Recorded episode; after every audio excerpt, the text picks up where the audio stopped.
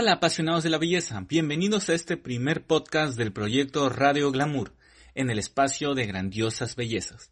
Vamos a estar trayéndoles podcasts de temas sobre marketing y gestión en torno a negocios de belleza. Mi nombre es Alexander. Muy bien, empecemos. El consumidor de hoy. La inmediatez.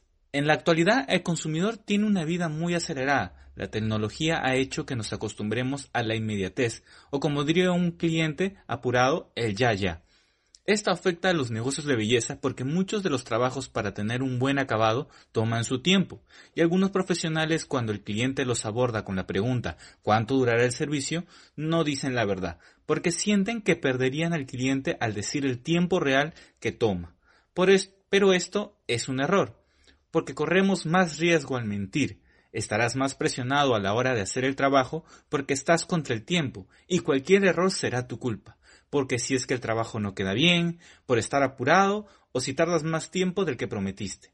Tienes más que perder que ganar. Si le explicas al cliente de manera sencilla, sin tratarlo como ignorante, lo que tomará tu servicio, lo que harás al cliente que entienda y se quede será un cliente valioso, porque él confía en ti, porque harás tu trabajo como un profesional, porque respeta su tiempo al no hacerle falsas promesas. El cliente racional o emocional. El cliente el día de hoy, dependiendo de lo que está buscando, puede ser muy racional o emocional a la hora de hacer alguna compra. Ponte tú, por ejemplo, cuando has realizado alguna compra en un supermercado, la decisión de compra que tomaste fue racional o emocional. Si analizas bien el recorrido que tuviste, los útiles de aseo o víveres quizás, lo hiciste de manera racional, pero, entre que escogías, viste algún producto que por su empaque, diseño o beneficios que te traía, lo compraste, porque te generó una emoción. Igual el cliente que viene a tu negocio, debes analizar qué desea. Quizás te dice que quiere hacerse un cambio de look, pero cuando le preguntas más, te vas dando cuenta que no quiere algo muy drástico. Y aquí es donde tú puedes actuar de muchas maneras. Algunos profesionales tratan de convencer al cliente de hacerse varias cosas o un servicio muy costoso, con tal de sacarle dinero. Pero lo más probable es que si fuese una persona tímida, no regrese después de ese trabajo.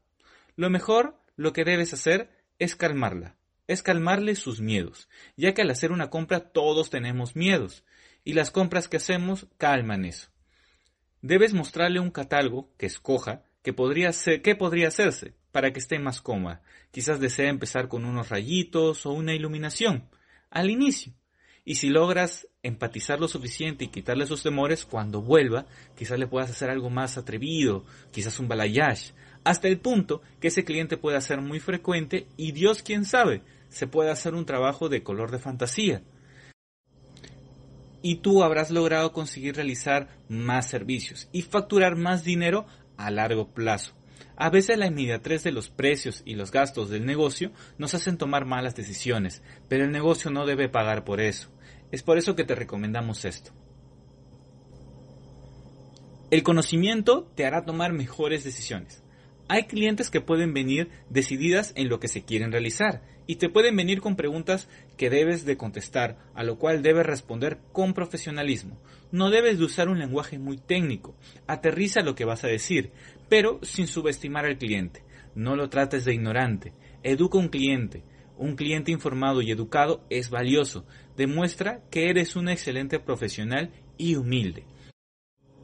Demuéstralo con hechos, realiza un diagnóstico y que el cliente vea de qué estás hablando. Con eso habrás logrado convertirlo en un seguidor, que si haces bien tu trabajo después, él podrá recomendarte a otros clientes, porque si algo valora el cliente de hoy es el conocimiento y el trato. Así que debes de capacitarte, no puedes seguir haciendo lo común, debes hacer mucho más. Evalúa a tu competencia. Te recomendamos algo. Entra o envía a alguien como un cliente infiltrado y averigua cómo tratan a la clientela, qué ofrecen más allá de la simple atención. Y tú, en tu negocio, da algo más. Porque incluso en un restaurante, por ejemplo, por más deliciosa que esté la comida, el trato del mesero con el cliente es fundamental, porque si esta fue una mala experiencia, lo va a recordar, te lo aseguro. Así que debes de superarte. Así que cada vez que termine tu jornada laboral o cuando ya hayas cerrado tu negocio, hazte esta pregunta. ¿Traté a mis clientes como me hubiera gustado que me trataran a mí? Y si no fue así, no lo dejes pasar. Nada menos que la excelencia para ellos. Hey, no te vayas todavía. Estamos subiendo este podcast por partes en Facebook, pero si no puedes esperar para escucharlo, lo subimos completo en YouTube y también en Spotify para que lo escuches de camino al trabajo.